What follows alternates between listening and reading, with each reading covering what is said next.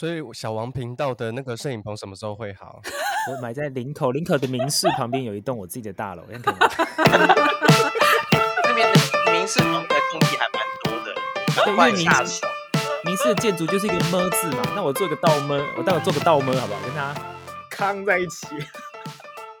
所以当呃数位 AI 之间这些呃怎么讲这些这些东西开始。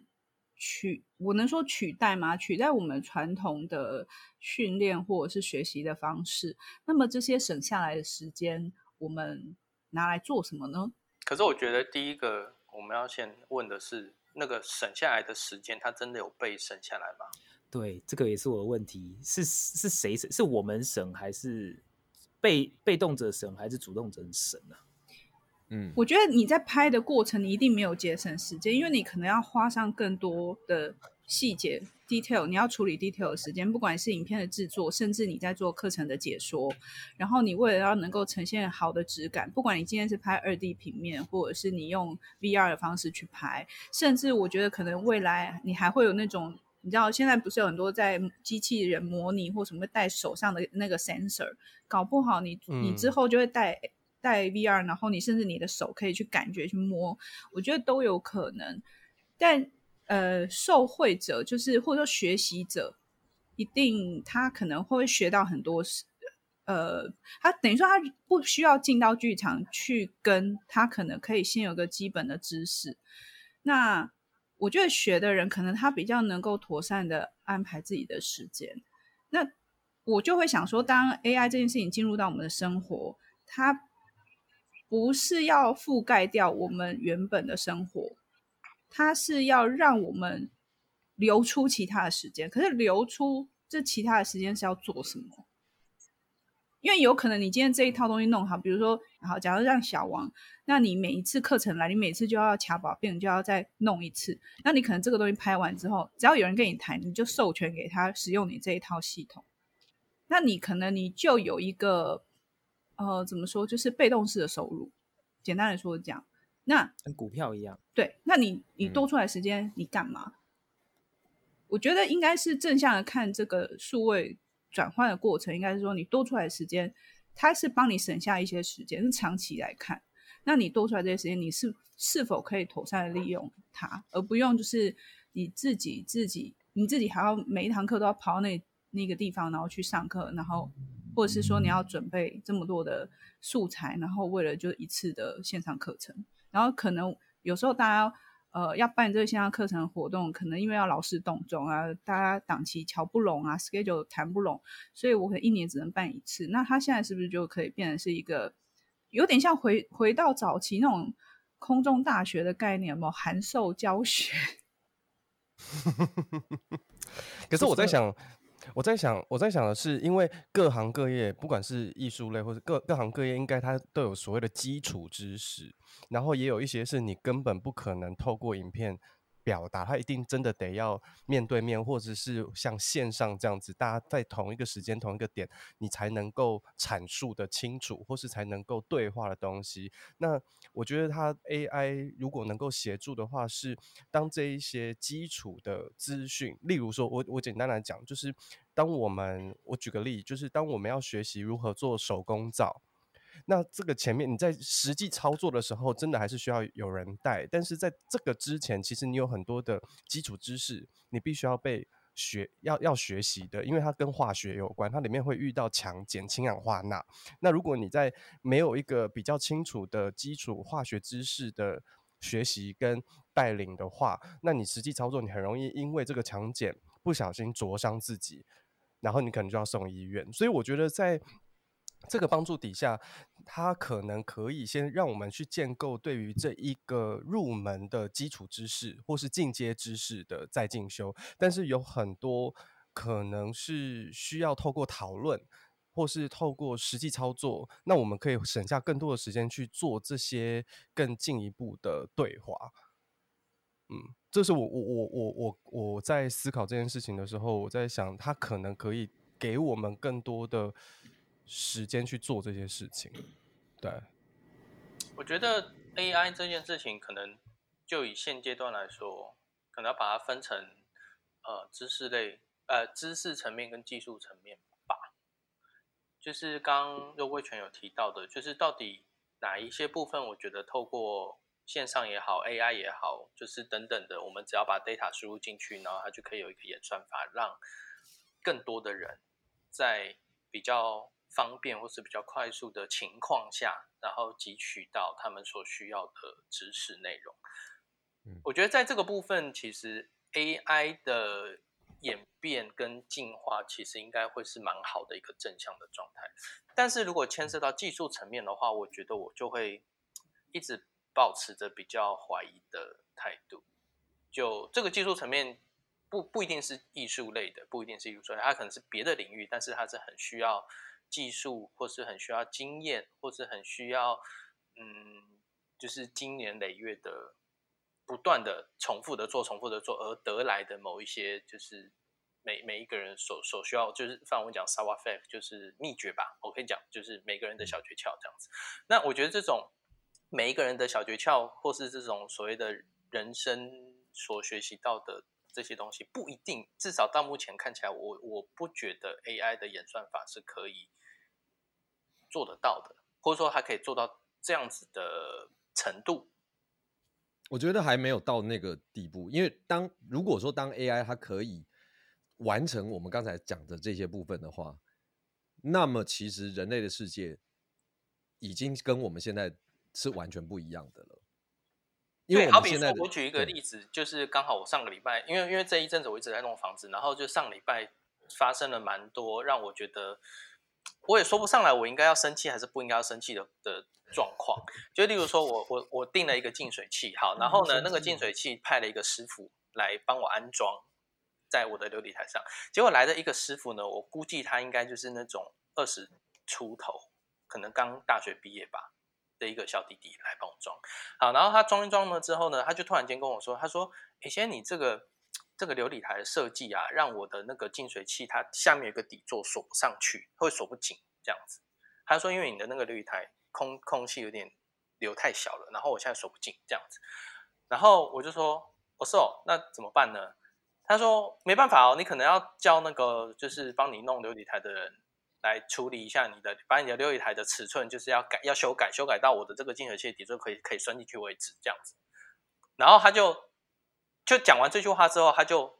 就摆摆在那边了，他就说这个我帮不了你了。然后呢？后来我就因为这件事情，我就研究了很久。因为我还是说，可是我需要用水，你还是先帮我装上去。肉的龙头就这样松松的，这样歪歪的这样。我说，可是我要用水，你还是帮我先，就是该弄的水管那先帮我接好。这样我说，他说好。他弄完了之后，他就闪人了。这样他就说对不起，这我帮不了你，你可能要再打电话找你的设计师还是谁谁谁来这样。然后后来呢，我就觉得这件事情就是有点匪夷所思。我想说，怎么可能弄不好？就是这这又不是。好，你说尺寸规格不合，但你总是有办法，什么商号是可以把它解决这件事情吧？于是呢，我就自己去观察了一下，到底他说的那个问题是什么问题。然后我看完了之后呢，我就花了两个小时，我自己把所有的净水器全部拆开，然后垫了一个橡皮的，就是我我自己去割了一个橡橡胶垫就对了，就是割到我觉得那个。厚度跟尺寸应该不错的，就 OK 的，然后就把它垫在我的那个流体台上面。结果花了两个小时，就把我自己把我的龙头跟净净水器给修好了。就是你有收退费吗？那对，你可以申请退费吗？当然不可能、啊。基本上我有点懒得去做这件事情。可是，可是我我要我要说的就是说，我我知道那个弟弟其实就是他也是他也是不能说他不尽忠职守，因为他还是拿了。东西，然后来帮我装，他也是试着想要帮我装的这样子。可是我发现他们，啊，至少这个人啊，就是遇到了一个他在预设值之外的情况之后，他就发现他没办法解决那个预设值之外的状况。现在我们的世界就是一个百分之九十九的类比世界啊。什么叫做类比世界？我我知道，如果数位的话，我们的生活这个东西，就例如。嗯，你说二十四位元这样啊？不是，我所谓的生活上面，我们都还是要开靠很多手做。对，你说做面包，就是刚刚讲那个长虹面包讲的说，哦，这个经验啊，或者什么，你机器可不可以做出面包？可以。可是你跟一个师傅，他你一样的流程，一样的内容，可是你就会觉得说，这个师傅做出来的面包就是比较好吃。为什么？因为他会有。他放了感情，你，你的力道什么？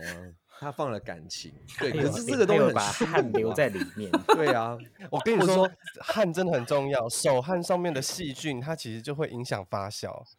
它很重要。关于这个，那你你所有的设定，比如说你的手这个人的温度最好的是，比如说三十六点七度。你你机器也可以设定三十六点七度啊，要那什么汗水的成分，什么有多少的盐巴，什么什么什么，你也都可以设定啊。可是问题是，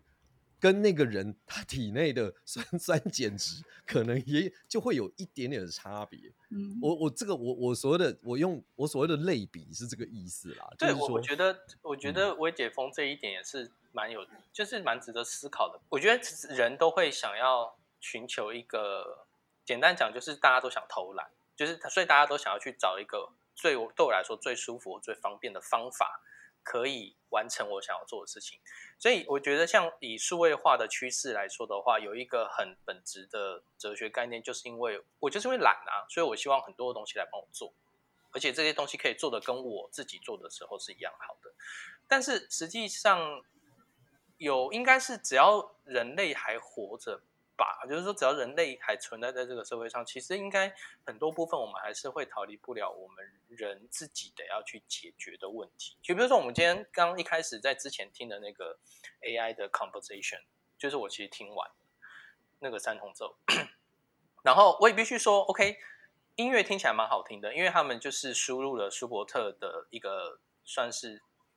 一个 sample 吧，他们把一个格式对不对？它有一个格式，没有，他们就是输入一个 sample，他们输入了舒伯特那个钢琴的奏鸣曲、大奏鸣曲的这个 sample，然后输入了一些关于这样子谱曲的一些规则。我直接讲，就是音乐音乐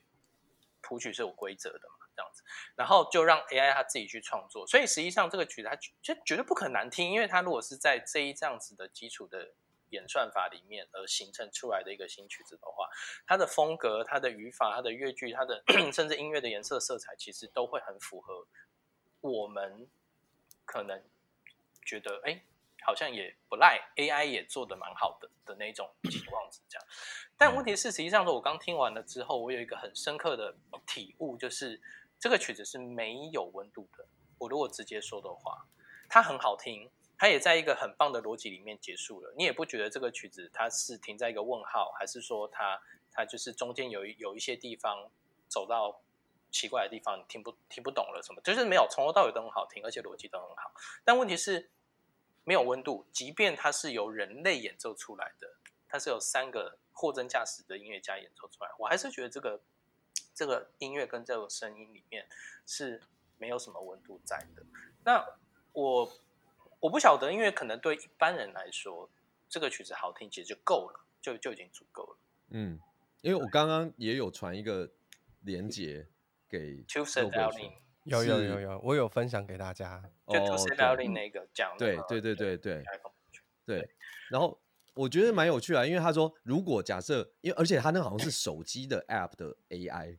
还不是电脑的 AI。然后他就说，如果今天你说有一个。你说这个这个后面的完成三三四乐章是呃有一个叫叔叔的叔叔的人做的，他说你还是会觉得说哦，我相信，但说实在的，就是一样嘛，就是我们输入了再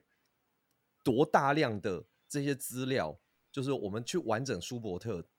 他的作曲，他的情感是什么，可是他做出来，他还是被计算的。对，我觉得计他是被计算这件事情跟。情感它本来就有一，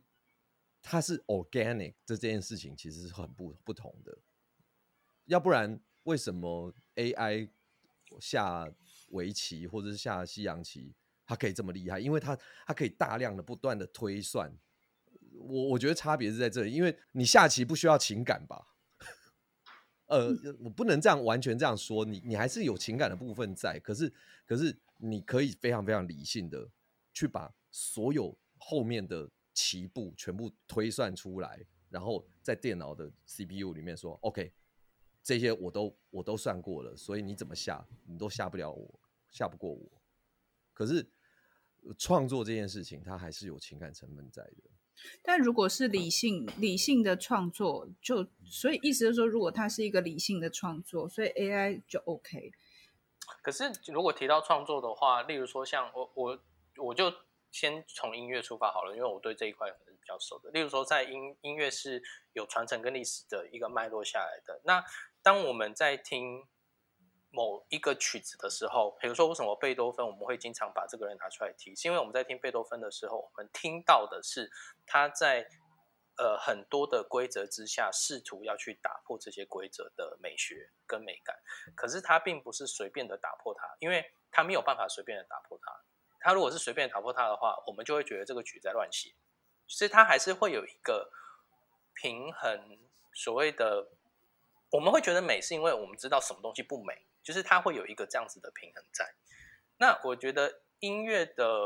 这种突破好了，比如说为什么每一个时期有每一个时期不同的德布西，为什么会有德布西的样子？然后呃莫扎特有莫扎特的样子等等，是因为他们尝试着在原本的美学里面去突破一个新的美学，这是一个突破。那这个突破是来自于情感，就是我们人对于这个规则的不满。对于这个规则的束缚，对于这个规则，我们心里面觉得说，哦，为什么一定要这样做？为什么我不可以？不可以可以不要这样做吗？等等等的这一种挣扎，或者是这一种这种欲望，而形成的新的美学，或是形成的这些我们觉得呃艺术里面的张力。好，在这个点上面，我对于 AI 能不能够处理这种所谓的从事物中要突破的这种情感的张力，其实。真的是大怀疑了。你可以输入这个东西给他，你可以输入说你现在要突破，你现在要干嘛？可是问题是，他对于我要破茧而出这件事情，就 AI 这个系统来说，它能够做到多么 humanity 的程度，我不晓得。对，就是因为因为他现在的学习方式都还是透过大量的呃数据嘛，就我们给予他的这些过往的数据，但是同时间他有没有办法学习？我们要突破的数据，这是我好奇的，就是就是因为因为我们在做人在做创作的时候，我们想要突破一个瓶颈，可是他也可以透过这个过程，他是否有可能透过这个这个学习，他自己也想要创造规则，然后再打破自己的规则。然后这个东西是否可被学习？那如果它可以被学习，那我就会在想进一步想，那进下一步 AI 是不是就真的能够进到思考这个逻这就是能够自我思辨 AI 有自我意识的 AI？、嗯、对，对我相信可以，但是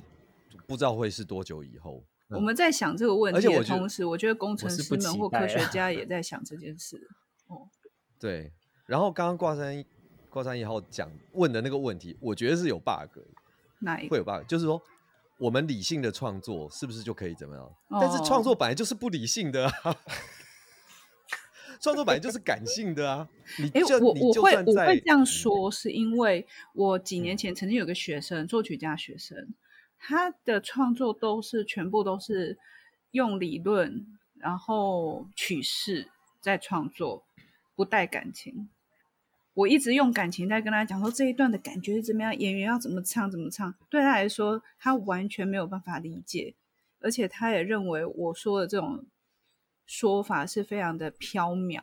然后比如说，比如说他会说：“哦，如果你要很澎湃，那就是什么什么样的曲式，然后套什么什么什么，就是曲式学啦。”他就会讲一些，然后我也没办法那么懂。那所以他就会用。呃，他写出来之后，他就他他就会解释哦，这个就是怎么样怎么样怎么样这样子，然后用这些曲式理论来套。那我就一直在观察这个这个年轻的作曲家。有一次我们玩了一个游戏，就是说，呃，就是我从我家里面找几个我觉得呃适合那个人的物件，然后我就寄给这些人。然后因为它是一个工作坊的开头，然后呢，他们收到这物件之后，呃，要带进排练场。然后他们要分享这样子，然后他我寄给他一个，你知道当初我在那个 Takashimaya 呃收到的一个一个公仔，就是那时候就是满额换公仔，反正他也就是限量纪念款，然后他很可爱，就全裸的一个一个小像小精灵的男生，然后手上捧一个爱心，然后我不知道为什么，我就觉得我好想把这个爱心给他，然后就寄给他。结果他带进排练场，第一句话就说：“他说他看到这个的时候，他非常的生气，他很想摔烂它。”然后我现在想说：“天哪！我现在很想说出那你还我，因为我拿去卖，还现在搞不好还可以卖到多少钱这样。”然后呢？他有说为什么吗？他就说：“这是他根本在你面前摔他吧？”没有，他他连带都没有带来。他说他讲了一句：“他说这什么鬼东西？”那那我那时候就观察他，我觉得对于那种会让他有情感起伏的这件事情，他是抗拒的。那当然我们会解读说啊，那你一定是封闭你的情感或什么什么的这样子。可是我也会同时会想说，呃，如果有一天。我们的情绪是可以被被换算，就是说怎样子的风格，或者说哦，比如曲子怎么样子的声音，比声音质量，然后高度等等这些综合计算，表示它是一个比如生气的，或是呃兴奋的，就是如果他在作品里面可以这样被换算，然后甚至是比如说搜罗。各大的表演者或是各大乐团这样子换算过来的精密，然后它变成一个，它可以用按键去操纵，就是我要百分之七十的兴奋加上百分之二十的难过。它如果真的可以被换算出来的话，我会觉得也不无可能。那更进一步的，我就会我就会去思考说，那么会不会以后人类要透过这些东西来学习情绪？哎，可是瓜生一号刚刚提到这件事情，在二零一二年有一个 TED Talk，就是有一个弦乐团的指挥讲的一个 TED Talk，里面就有提到一点点，他就在现场示范了，比如说大三和弦跟小三和弦。那你们知道大三和弦、小三和弦其实就差一个半音，对，差一个半音这样子。对，然后他就在当下呢，就直接跟所有的观众说。我们听大三和弦就觉得很开心，然后听小三和弦就很悲伤。所以他说，那人类的情绪就是在这，我忘了他讲什么，几十个、几十个 frequency、几十个赫兹里面就被决定了嘛？嗯，这样子。对，所以我是刚有点回应你刚，就是关山很刚讲的那一个东西，就是到底我们在听这个半音的差距，同样。主音跟五音都是一样，只有三音，然后它差了一个半音的差距，就决定了我们在听觉上，听觉上给我们大脑的讯息，它是开心的，它是明亮的，或是它是悲伤的，它是阴暗的。可是实际上，它真的真的，如果你用理性的物理 frequency 去算的话，它真的就是差那几十个 frequency 而已。嗯，那问题就会回到你刚刚说的，我们的情绪是真的可以被量化的吗？真的可以如此的被量化吗？应该说被分析吗？分析到对，可以被操作，嗯，创作就是它可以被，比如说我今天想要设计我的房间，我想要一种心情愉悦的感受，然后一按，然后就咚咚咚咚咚，颜色就跳出来了，摆设就跳出来了。这种是可以被量化的，因为可能他的资料库就是说，哦，心让人心情愉悦。可是我也有朋友，他。就是很喜欢很暗呐、啊，嗯、就是他的墙面，他甚至喜欢住在，那是以前我有一个也是剧团的朋友，嗯、然后 你知道他平常睡觉在哪里？衣柜，嗯、他不是他不是哆啦 A 梦，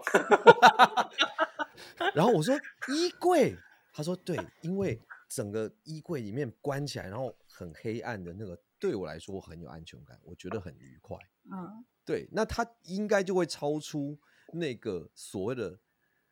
一般来说的这种这种计算啊。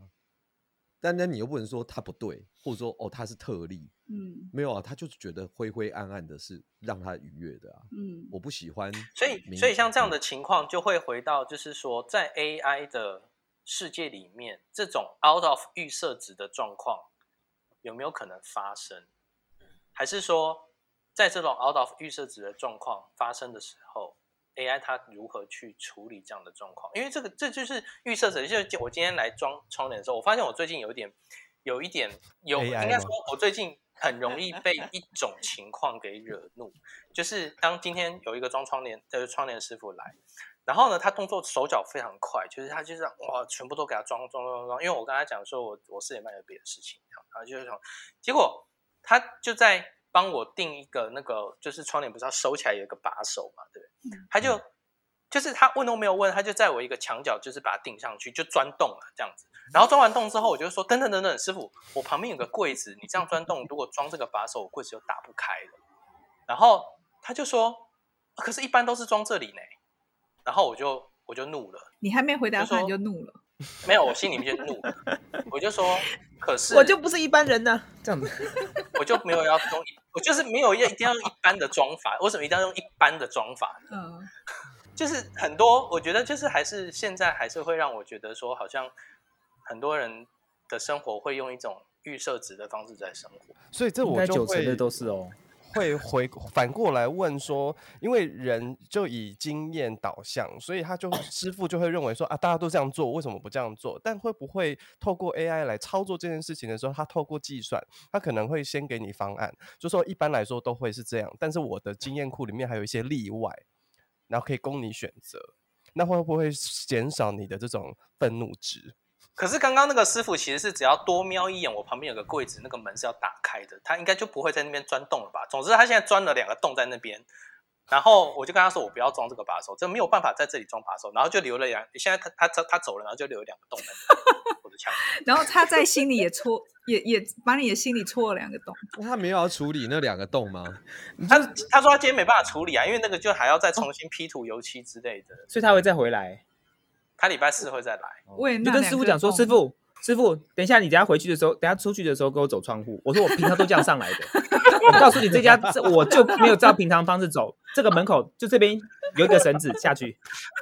哎、欸，我我觉得在不久的将来，可能那个你们的警卫室或守卫就说，哦，对我们，嗯，哎。哦，你要找那个音乐家，哦，那脾气比较差的音乐家哦，大家都知道，因为可能每一个人装修完出去都会抱怨一轮，说哦，接着就拍走。但真的是，我觉得九成真的，我刚刚说九成应该不为过，我真的觉得九成。但是这个东西啊，我觉得我我是个人是还蛮习惯，所以前提就是你的受持是什么？九就是说九成以上的人，九成九成的环境环境里面百分之九十都是会照习惯方式的做，哦哦哦，或者说今天。做了这件事情，我明天就是做这件事啊，哎，后天就这样啊，或者说应对进退，可能也就是说，哎，你习惯你习惯喝绿茶，我明天就是给你绿茶啊，大后天也是绿茶，永远都绿茶这样子，什么什么的，就是造一个没有说 no，对，没有说 no 我就 yes 的状况，这样继续这样下去，大部分都是这样。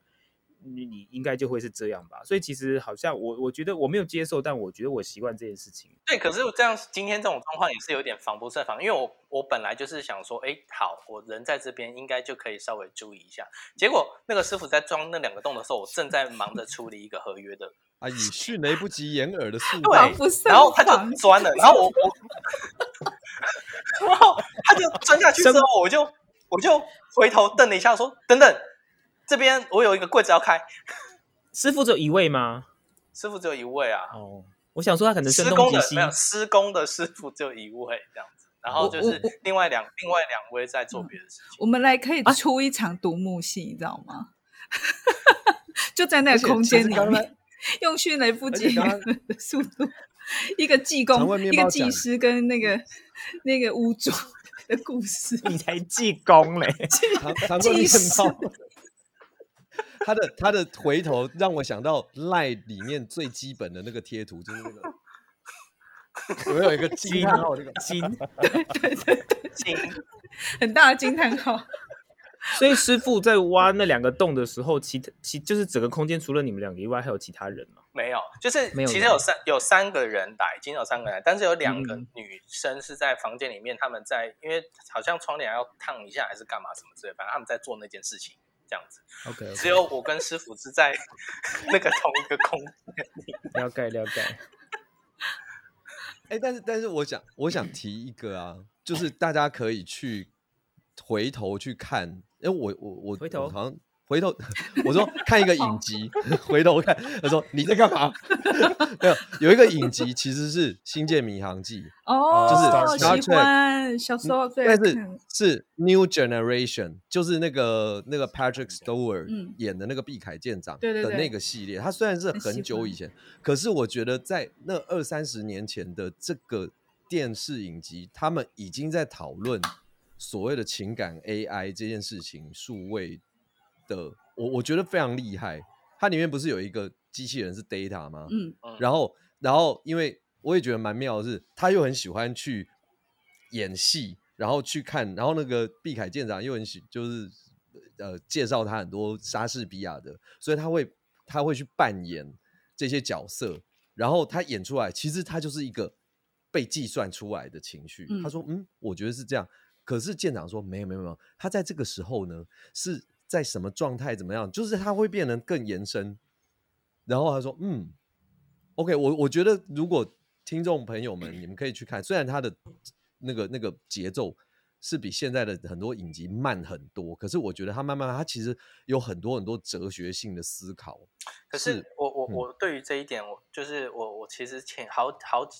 好长一段时间我在思考的这个就这一点的脉络，就是韦解峰刚刚讲的脉络，因为我觉得从星舰迷航呃从那个 Star Trek 开始，然后。呃，其实好莱坞在过去十年到二十年间，其实拍了很多跟 AI 题材相关的电影。好莱坞，可是我发现他们最终都会把它导向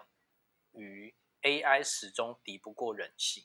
就是再怎么样被精密的计算的 AI 都会慢慢的变成人。像我们在看那个 Robin Williams 那一那一出变人变人一样，对，就是我觉得都会有这个导向。那这个导向不是不好，就是说它其实还是会让人类看完我们看完电影之后，觉得说，嗯，对我们人类还是最终的主宰者，就是我们还是最厉害的。这这，我觉得有这种思维。但是，但是现在我们是正式进入了真正的 AI 的时代，就是跟跟我们以前看电影是那个还在一种幻想的幻想的一个一个状态，有点不太一样。就是我们现在已经正式的进入一个 AI 的时代的时候，我其实一直在思考是：难道？这种电影路数的结局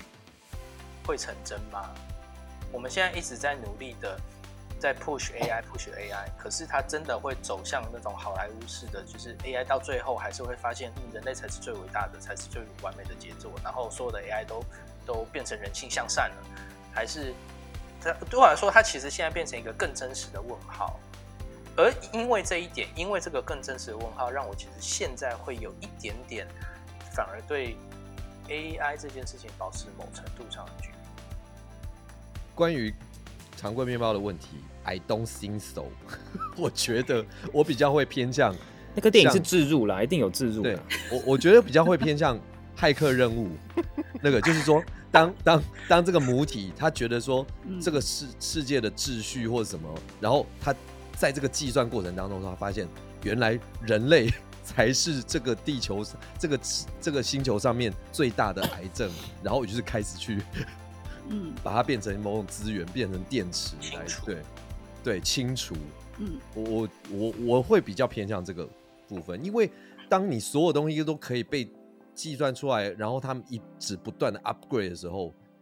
那人类就会变成是一种低等低等生物啦。